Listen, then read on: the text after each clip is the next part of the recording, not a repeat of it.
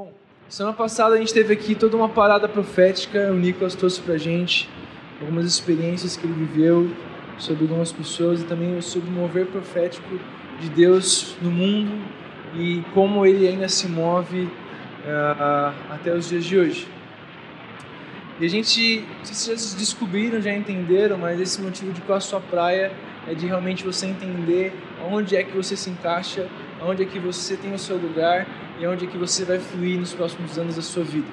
Quantas vezes eu já perguntei para Deus e tentava entender de Deus o que Deus tinha para mim em específico, e foi em 2018 quando eu estava louco para entender, quando Deus me falou exatamente o que eu, o que eu tinha para minha vida.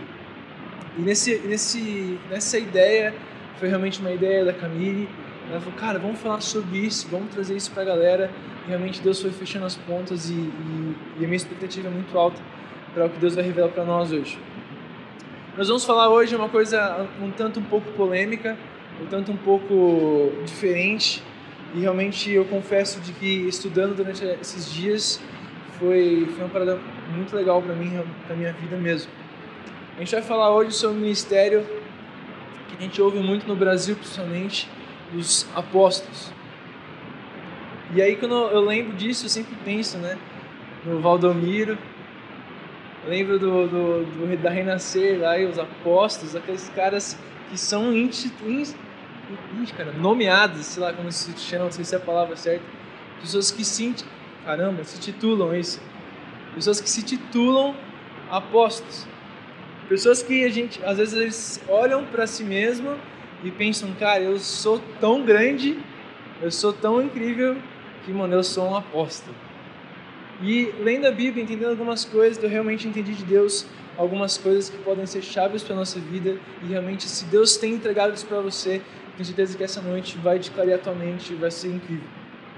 Primeira coisa que eu quero trazer aqui é essa palavra apóstolo. Uh, ela significa uh, apostelo, que mais ou menos, se eu separar as duas palavras, apo significa da parte, da parte de, e setelo, né, estelo, significa enviar.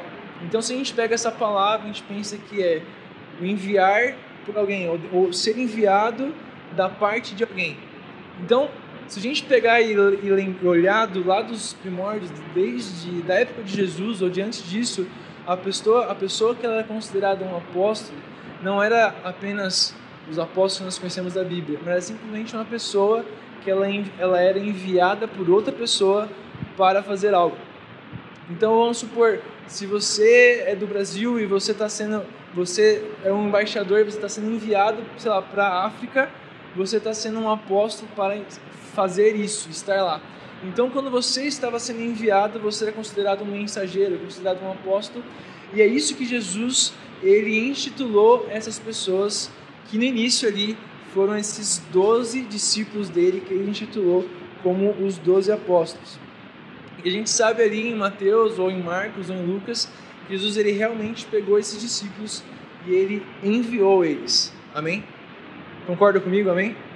A gente vai fazer um tour aqui pela Bíblia e eu quero que você preste atenção, porque realmente é um tour mesmo, mas vamos para cima. E eu te pergunto, e eu faço realmente essa pergunta para mim: você realmente acha que hoje, ainda hoje, existam apóstolos no mundo? Você acha que realmente ou exista, existem ainda pessoas que elas são consideradas da parte de Deus apóstolos na nossa geração aí em 2021?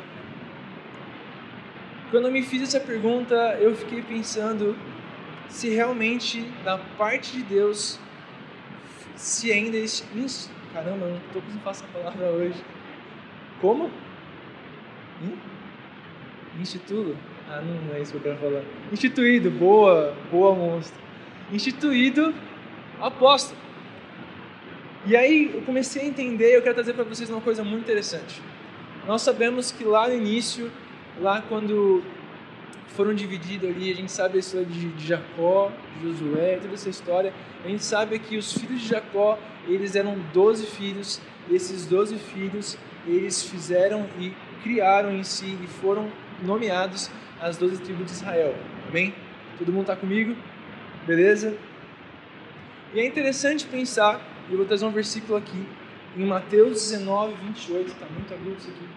Mateus 19, 28. Se você quiser abrir, abre comigo, Mateus 19, 28.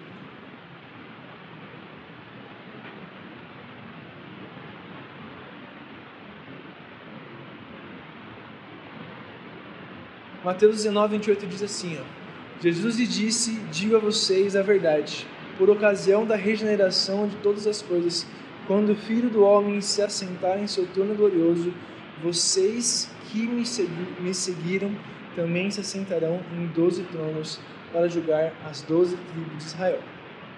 Se a gente pega em Apocalipse 24, 24 não existe, Apocalipse 19, 4, é, ali fala em Apocalipse 9,4 sobre os 24 tronos, onde os 24 anciãos estarão sentados. Amém?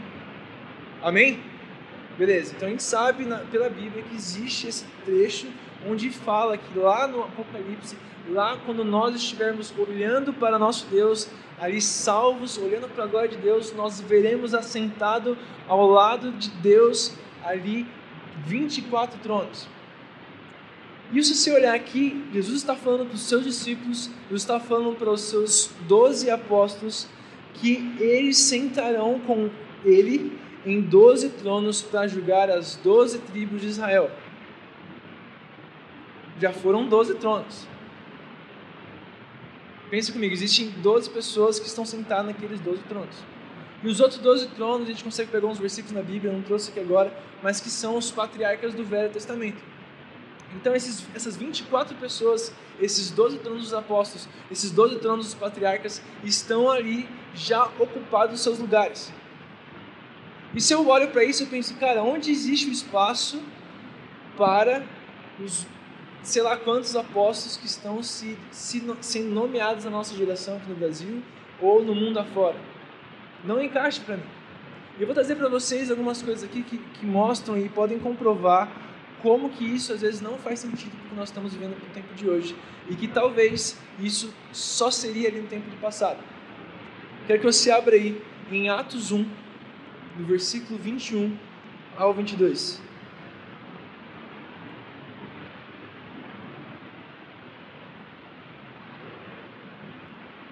Atos 1, versículo 21 a 22. Se você achou, diga amém. Oh, glória a Deus, igreja.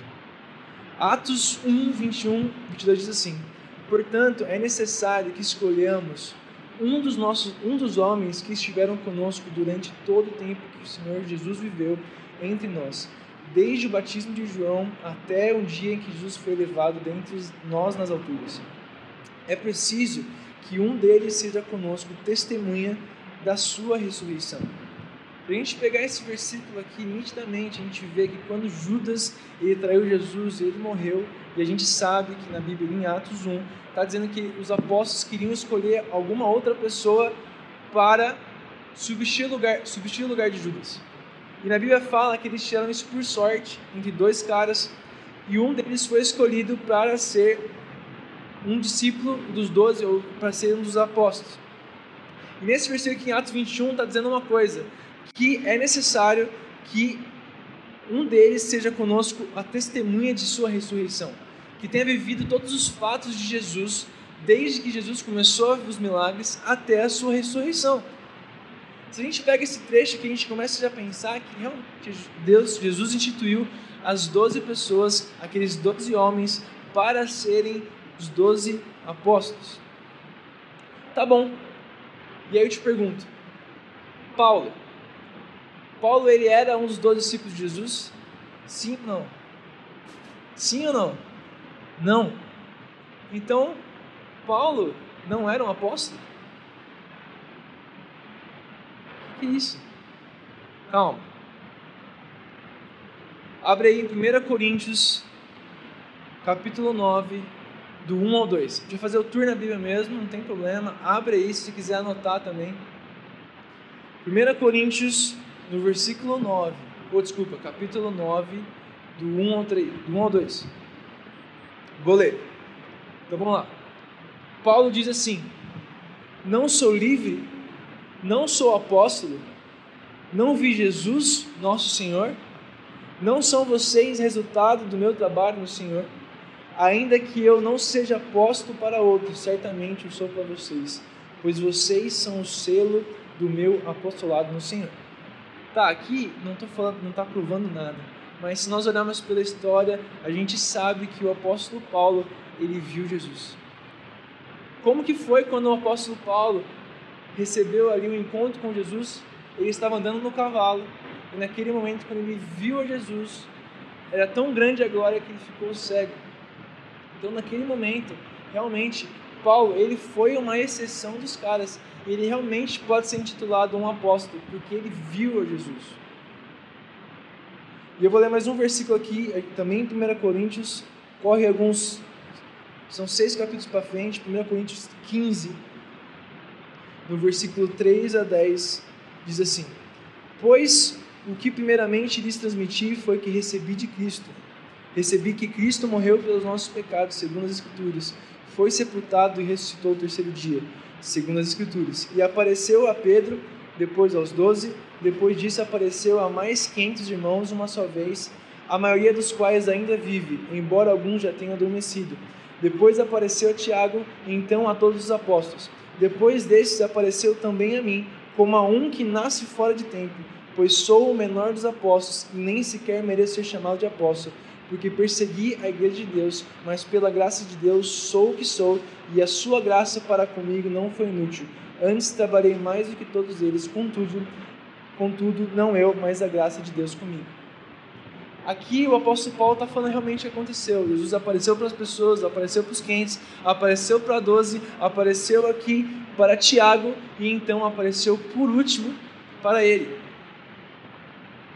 Então, eu te pergunto, você realmente acredita que as pessoas que são intituladas apóstolos da nossa geração, elas viram Jesus em carne?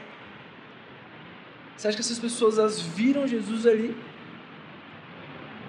Quando eu olho para isso, eu fico pensando, cara, às vezes a gente está vivendo uma, uma cultura, às vezes, de querer cargos e cargos e cargos na igreja, sendo que, na verdade, a gente precisa viver uma vida de humildade e de sinceridade com Deus. Então, se você pega esse versículo aqui, você nitidamente vê que Jesus apareceu por último para Paulo. E, e, aqui, se a gente voltar lá ali em Atos, fala que é necessário que um deles seja conosco testemunho de sua ressurreição. O segundo fator, então, o primeiro fator, a primeira coisa que eu, eu acredito que realmente para uma pessoa ser considerada um grande apóstolo, como no Novo, no, no, no Novo Testamento, é que a pessoa tenha visto Jesus. A segunda coisa é um chamado especial pelo próprio Cristo. Está escrito em Mateus 10, não vou ler, mas você sabe que em Mateus, Jesus, ele virou para cada um dos seus discípulos e chamou. Chamou Mateus, chamou Pedro, chamou todos os outros, está confundindo já. Chamou os dois discípulos exclusivamente chamados por Jesus. Eu também não acredito que esses caras foram chamados por Jesus face a face.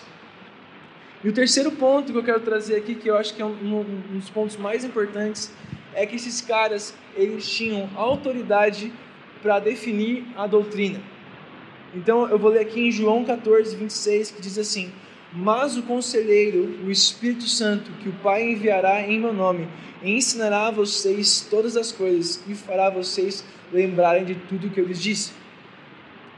Se você pegar a Bíblia e começar você ler ali depois de Mateus, Marcos, Lucas e João, e você pega de Atos até Apocalipse, você sabe que quem escreveu ali todas as doutrinas, tudo aquilo que a gente aplica até hoje, foram os apóstolos.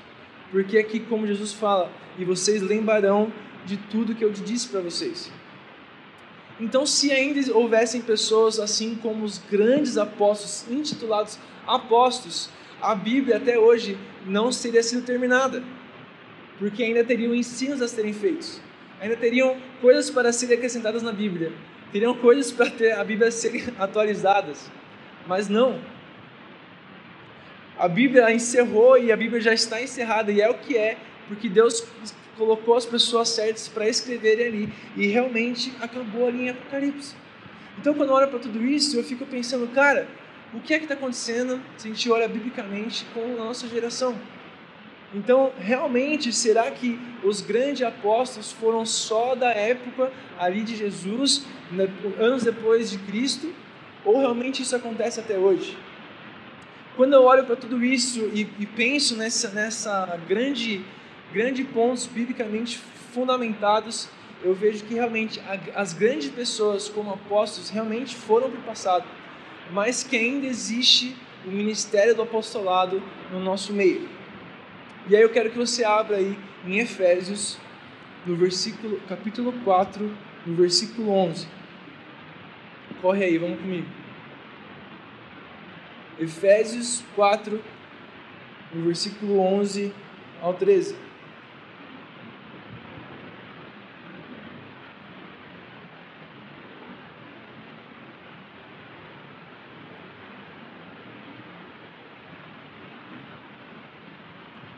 Efésios 4, no versículo 11 ao 13, diz assim: E ele designou alguns para apóstolos, outro, outros para profetas, outros para evangelistas e outros para pastores e mestres, com o fim de preparar os santos para a obra do ministério, para que o corpo de Cristo seja edificado, até que todos alcancemos a unidade da fé e do conhecimento do Filho de Deus e cheguemos à maturidade, atingindo a medida da plenitude de Cristo. Esse trecho aqui na Bíblia, Efésios 4, está falando aqui sobre os cinco ministérios. Eu quero focar aqui na parte B, aí, não sei qual versículo é que eu não notei aqui, mas que diz assim: Para que o corpo de Cristo seja edificado, até que todos alcancemos a unidade de fé e do conhecimento do Filho de Deus e cheguemos à maturidade, atingindo a medida da plenitude de Cristo. Quero te perguntar e que você responda por você: você realmente acredita que até hoje a igreja já alcançou a unidade? Você acredita que até hoje a igreja alcançou uma plenitude no conhecimento de Deus? Você acha que até hoje a, igreja atingiu uma maturidade espiritual? Na minha opinião, não. Eu não acho que até hoje, anos e anos e anos passando, a igreja ela atingiu essa maturidade. E quando eu olho para isso tudo, me faz lembrar um, uns textos na Bíblia também, que olhando nisso hoje fez muito sentido para mim.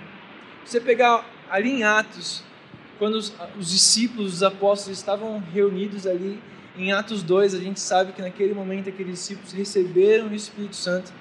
E aqui, a partir daquele momento eles realmente foram comissionados e empoderados para poder ir e, e pregar às nações a gente consegue achar alguns versículos e depois eu, eu falo para vocês exatamente, mas em Atos 8:15, em Atos 10, 44 e também em, em Atos 19, a gente vê três momentos na Bíblia onde os apóstolos, esses caras cheios do Espírito Santo, eles encontravam algumas pessoas que também eram cristãs, mas elas não tinham encontrado o Espírito Santo ainda. E eu vou ler um desses casos aqui. Vou ler exatamente, deixa eu ver o que. Atos 8, 15 a 17, que diz assim: Estes, ao chegarem, oraram, oraram para que eles recebessem o Espírito Santo, pois o Espírito ainda não havia descido sobre nenhum deles, tinham apenas sido batizados em nome do Senhor Jesus. Então Pedro e João os impuseram as mãos e receberam um Espírito Santo. Obviamente, isso ali foi uma transição. Então, imagina comigo, como se durante o mundo inteiro, cento e poucas pessoas naquele, dia lá, às nove horas da manhã, elas receberam o Espírito Santo. Imagine comigo essa sensação. Esse dia onde, vamos supor, a gente está aqui em praticamente isso, 100, 120 pessoas. Imagine com que nós aqui na Igreja Jardim, nós estivéssemos recebido o Espírito Santo. Só que a gente conhece e sabe que em todo mundo existem cristãos que amam Jesus, que conheceram a verdade, conhecendo aquilo que Jesus tinha feito na terra, o sacrifício e tudo mais de Jesus. Essas pessoas que receberam o Espírito Santo foram responsáveis em espalhar isso e, e comissionar as outras pessoas, porque a gente estava vivendo um, um processo de transição. Mas hoje, e eu pergunto, e às vezes a gente sabe como doutrina, de que as coisas não são bem assim. Se a gente lê em 1 Coríntios 12, 13, diz assim: Pois em um só corpo todos nós fomos batizados em um espírito, em um único, único espírito, quer judeus, quer gregos, quer escravos, quer livres, e a todos nos foi dado beber de um único espírito. Quero que você se recorde do dia que você citou Jesus. Não sei se foi numa igreja, se foi na rua, se foi em casa, mas eu quero que você se recorde daquele grande dia. Eu lembro do meu dia, eu lembro que eu era bem pequeno, mas eu lembro de eu estar com minha avó assistindo R.R. Soares com minha avó. E eu lembro que assistindo aquela, naquele momento, aquele culto ali diferente, eu lembro que depois ela chegou em mim e falou assim: Filha, você quer aceitar Jesus? Cara, eu não pensei duas vezes. Falei, eu quero. Eu tinha, acho que, sei lá, quatro ou cinco anos de idade. Eu realmente era muito novo. Mas eu sei que algo ali mudou no meu coração. Eu sei que algo ali naquele dia, não era de noite, eu lembro que era de manhã, de tarde mais ou menos. Eu lembro que aquele, aquela situação, ela fez e algo eu tinha no meu coração que me convenceu que eu precisava me converter dos meus pecados. E eu tenho certeza que você, quando você decidiu naquele dia, eu não sei como foi, mas eu tenho certeza que naquele dia que você decidiu que você aceitaria Jesus, alguma chave mudou no seu coração para que você reconhecesse que você naquele momento não era tão incrível como você achava e você se, realmente se viu como um pecador necessitado de salvação. Quando você se viu como um pecador necessitado de salvação, obviamente você levantou sua mão e você confessou Jesus como seu único e suficiente Salvador. Amém? Então, a partir do momento que você se convence do pecado, e a gente sabe que apenas o Espírito Santo é aquele que nos convence, que convence as pessoas do pecado. Realmente, quando nós aceitamos Jesus, eu acredito que nós já temos o Espírito Santo dentro de nós. Que não é possível você olhar para si mesmo e do nada perceber que você não é tudo isso e você precisa de salvação. Não, é o Espírito Santo que nos convence, o Espírito Santo que abre as, nossas, as vendas dos nossos olhos e a gente consegue ver o que ele tem para a nossa vida. Mas eu também entendo, e eu vivo, vivo isso, vivi isso na prática, de ter vivido uma vida de praticamente 20 anos, onde eu conhecia Jesus, eu sabia quem Jesus era, eu sabia que Jesus tinha algo para minha vida, eu sabia de um ministério, eu sabia de tudo, mas faltava algo que fazia o meu coração queimar por Ele.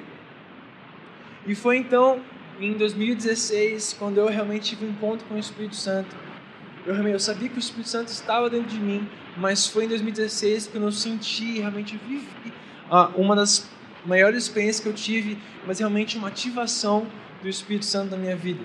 E foi a partir daquele dia, quando eu recebi aquela ativação, onde eu já, eu já, sabia que eu era pecador, eu já sabia que eu precisava de alguma coisa, mas foi ali, quando eu recebi aquela ativação, foi onde realmente a minha vida foi destravada, onde realmente a minha vida foi.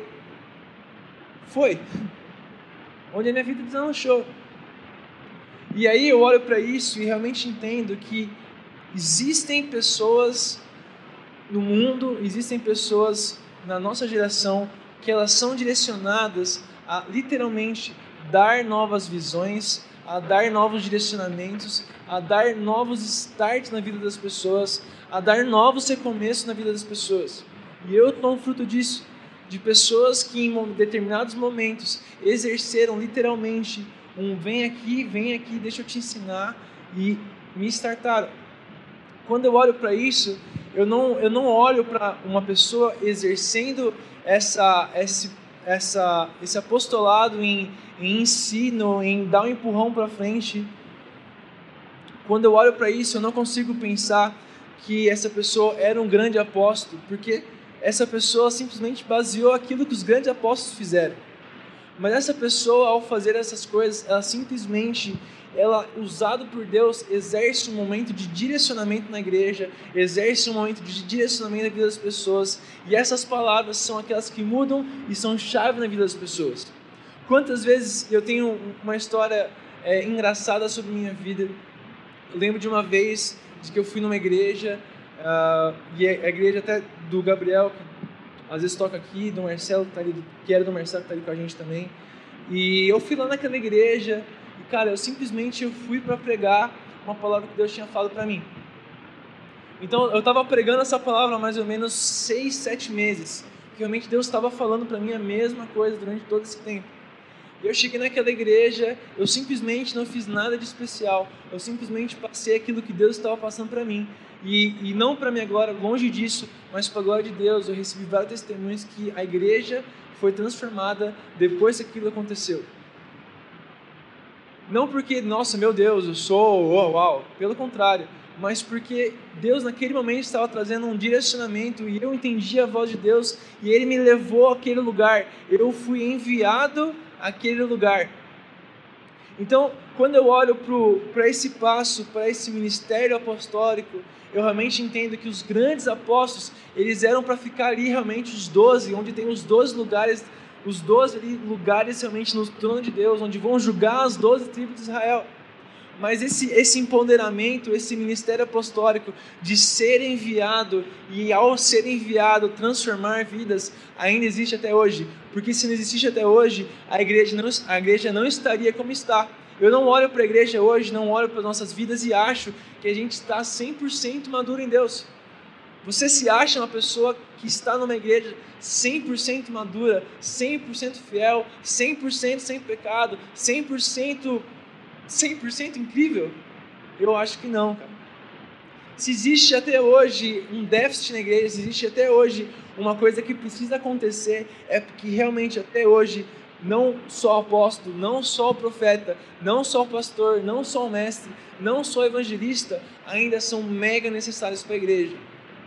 E nós estamos trazendo esse momento, essas palavras aqui para realmente despertar, porque nós precisamos cada vez mais conhecer aquilo que nós somos.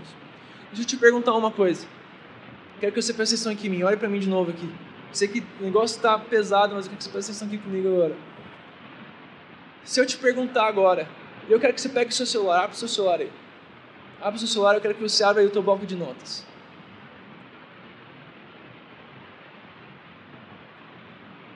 Abre aí o bloco de notas, deixa ele aí em branco.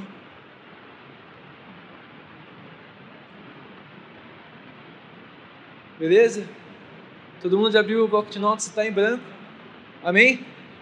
Beleza. Ó, eu vou fazer uma pergunta para você. E eu quero que você seja sincero nessa pergunta. E você escreva a primeira coisa que vem na sua cabeça. Não importa, ninguém vai saber, tá? Mas eu vou perguntar agora e eu quero que você escreva a primeira coisa que vem na sua cabeça. A pergunta é: Quem é você? Escreve. Rápido. Primeira coisa na sua cabeça. Beleza, espero que você tenha escrito. Quero que você leia essa, essa palavra que você escreveu.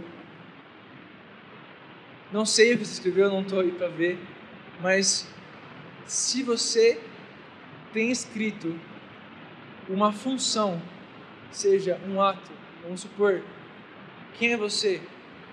um psicólogo, sei lá, um músico.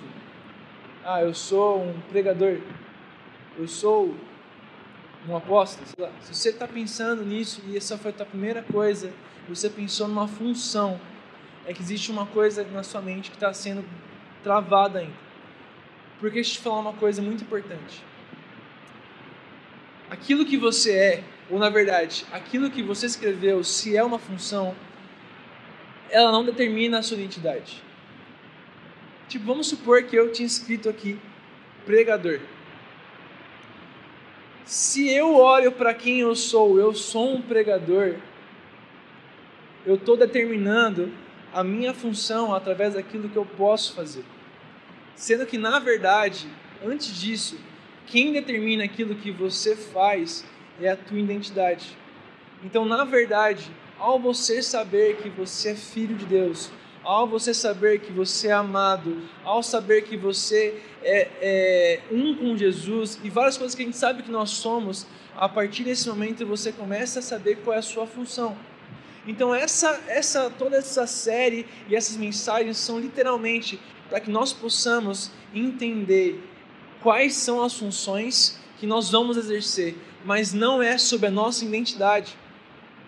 Porque a nossa identidade é aquilo que nós somos em Deus. E quem nós somos em Deus? Nós somos filhos amados, somos sacerdotes, somos nação santa, somos várias coisas que Deus falou que nós somos.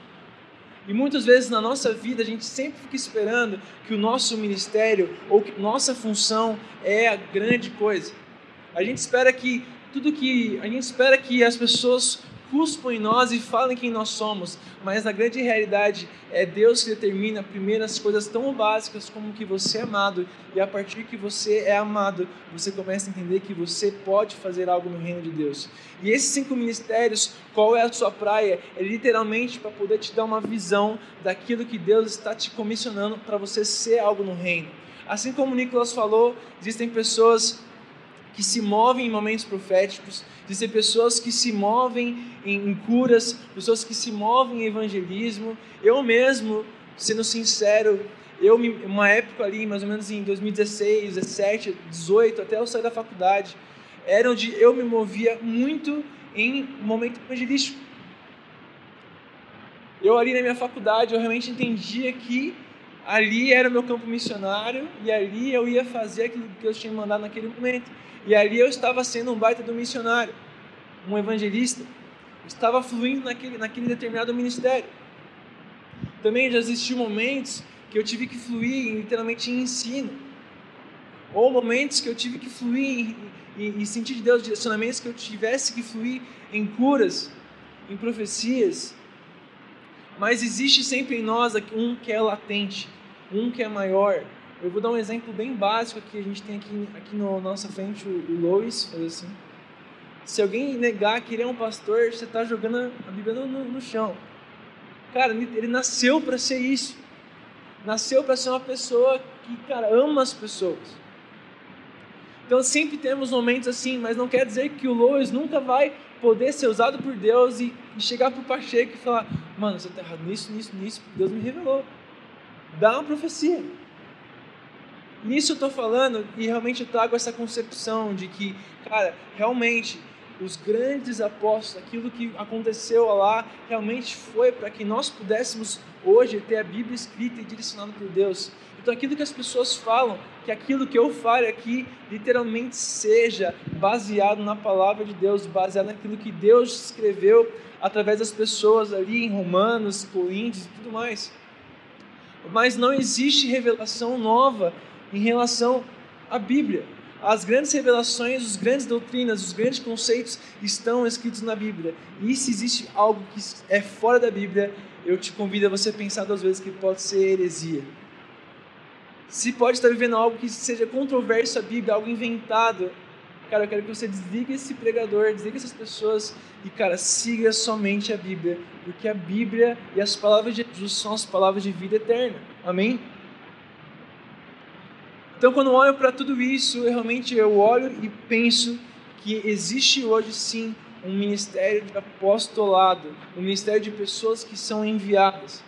E o engraçado pensar, eu estava estudando a palavra missionário, a palavra missio, esse início, que é do latim, ela também significa enviado, que significa a mesma coisa que apóstolo. Então, talvez por nomenclatura não se fala que um missionário é um apóstolo, literalmente talvez por não confundir as coisas. Mas qualquer pessoa que ela é enviada a algum lugar e faz algo para o reino, traz fundamentos, traz ensino, traz essas coisas, é uma pessoa que pode ser sim, naquele momento, considerado um apóstolo, porque está enviado e está fazendo algo em prol do reino em tal lugar. Talvez você hoje esteja pensando, cara, nossa, que louco, então quando eu fui fazer aquela viagem missionária, eu fui enviado por Deus. Eu fui, representar, eu fui representar Deus 100% naquele lugar. E o mais interessante pensar sobre o apóstolo, o seu apostolado, é que ele lança fundamentos. Nitidamente você consegue enxergar pessoas no, no, no mundo cristão, e a gente sabe que no Brasil existem pessoas assim, cara, que por Deus eles exercem esse ministério de dar visão. Eu acho para mim é, talvez ele se intitule como um pastor, mas para mim eu acho os caras mais visionários do Brasil é o Teófilo Hayashi. É dos caras que trouxe realmente para o nosso país um avivamento, trouxe uma visão, trouxe é, uma, uma, um novo conceito. Enfim, esse cara foi um visionário, ele realmente trouxe um direcionamento para a igreja brasileira. E também existiram outras pessoas que fizeram isso. E essas pessoas, naqueles momentos, foram pessoas que trouxeram esse ministério de ensino, de direcionamento, de fundamentos da fé cristã. Então, quando às vezes eu olho e eu vejo para mim mesmo, então em 2018 eu lembro que eu estava orando e pedindo para Deus, só Deus, Minha vida inteira as pessoas falam, meu pai pastor, meu avô pastor, todo mundo pastor, mas será que é isso que o Senhor tem para mim? Eu me, me perguntava para Deus, para Deus, será que realmente esse é o ministério? Será que realmente é isso? Eu estava, sei lá, há cinco, seis meses orando e tentando buscar de Deus o que Deus tinha para minha vida.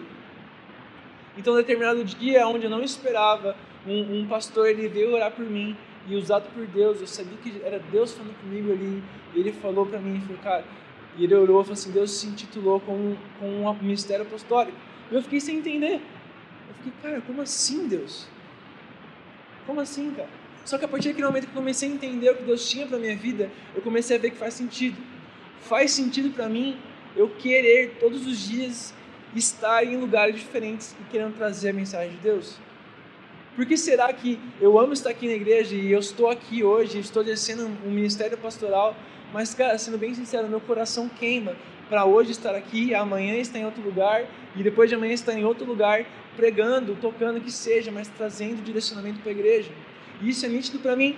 E eu tenho certeza que eu vou dar um exemplo aqui do meu pai, pastor aqui da igreja. Cara, para ele, tá incrivelmente lindo passar a vida inteira dele aqui. E amém? Foi chamado para isso. Mas quando eu olho para mim, eu fico, tipo, eu fico inconformado.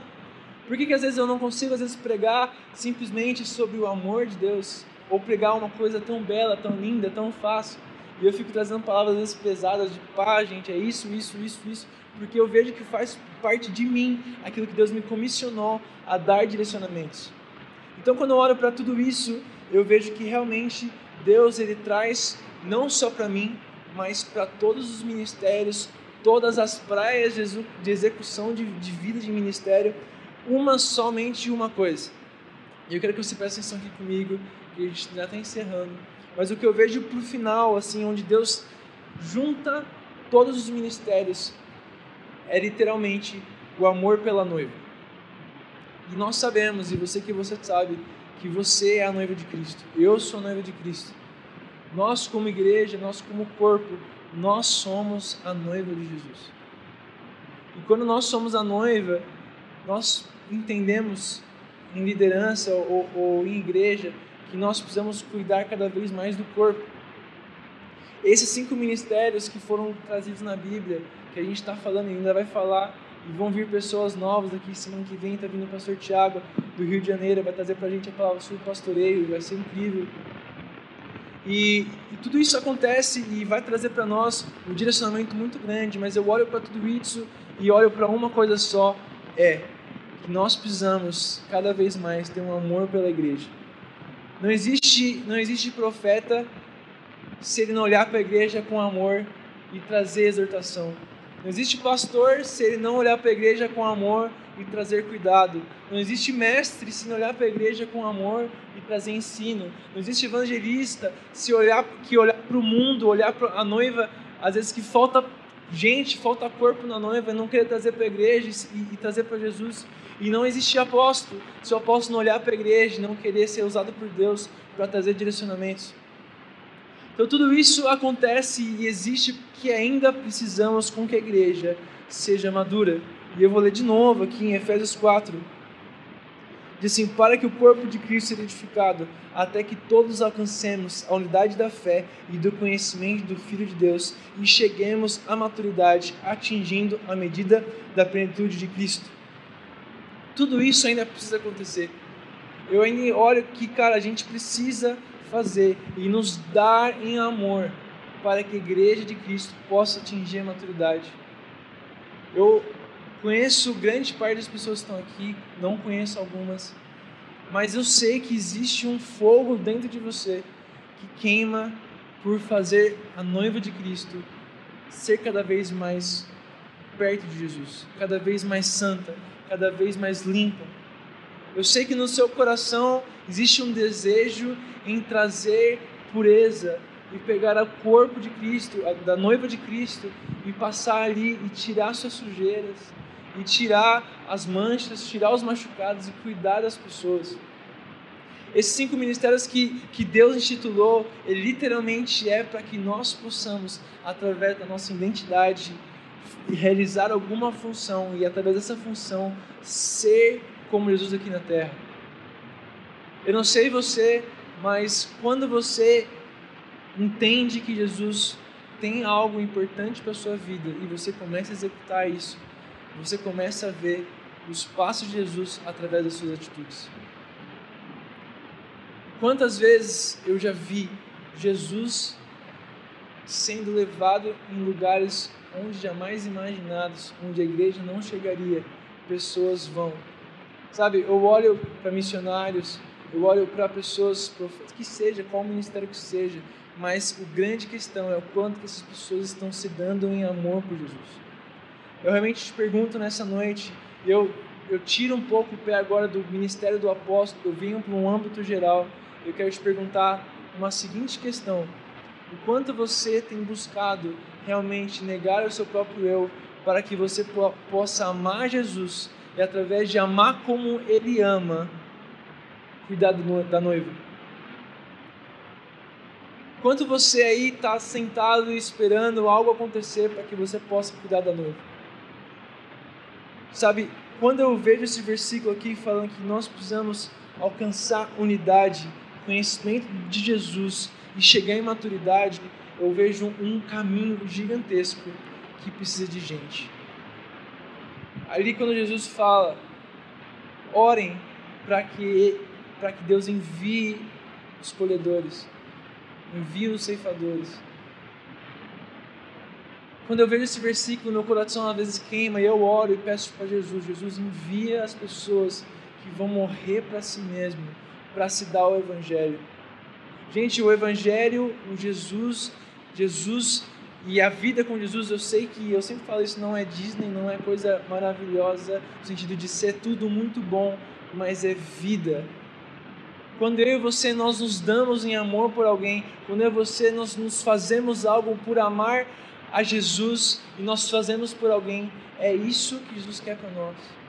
Eu quero te perguntar e você responda para você mesmo. Você tem se dado para outras pessoas? Quanto você tem amado pessoas? Quanto você tem deixado os teus sonhos? Quanto você tem deixado aquilo que você julga ser incrível para a sua vida? Jesus te pede algo e você nega o teu eu Quanto você tem se dado, gastado o seu tempo, investido o seu tempo para o reino de Deus? Responda no seu coração aí. Quanto eu tenho dado o meu tempo, investido o meu tempo no reino de Deus? Nós precisamos ser aqueles, aquelas pessoas, cara, que pegam o corpo de Cristo e edificam o corpo e em nome de Jesus eu oro para que a edificação do corpo, a edificação da igreja do jardim, jamais fique na minha mão, da Camille, do Diego, Douglas, Pacheco, ou que seja a pessoa que aparece aqui em cima. Mas a edificação do corpo é de todos. A edificação de uma igreja não é baseada apenas em uma pessoa, a edificação de um corpo é através de todas as pessoas. Existe um compromisso. Quando Jesus fala, vão e façam discípulos, você acha que ele está falando isso só para os pregadores? Acha que está falando isso só para as pessoas que aparecem, que falam, falam algo ou são, entre aspas, importantes? Jamais. Vão e façam discípulos. É para todas as pessoas. E se você está olhando para você mesmo e pensando, cara, eu nunca fiz um discípulo. Realmente, eu sinto lhe dizer que você precisa ir e fazer discípulos por toda a terra porque se você não está fazendo o grande chamado de Jesus, tá fazendo, se você não está fazendo essa grande coisa Jesus, quanto mais você viver um momento de apostolado, viver um momento, um ministério de pastoreio, ou que seja qual ministério. Por isso, nessa noite, eu trago essa consciência que realmente existem pessoas que podem sim trazer esse direcionamento, trazer sim essa, esse novo conceito, trazer direcionamento da parte de Deus mas acima de tudo isso é o amor. Acima de todas as coisas, acima de todos os dons, acima de todas as coisas que podem encher nossos olhos, existe o amor. A gente sabe isso em 1 Coríntios 6, 1 e 2 Coríntios, estou confuso agora, mas fala sobre, acima de tudo, o maior dom, ele é o amor. E eu te pergunto mais uma vez, quanto você tem amado, quanto você tem se dado para que o corpo de Cristo seja edificado? Quanto? Deixa uma pessoa do para subir. Quero que você feche seus olhos. Pode ficar sentado por enquanto.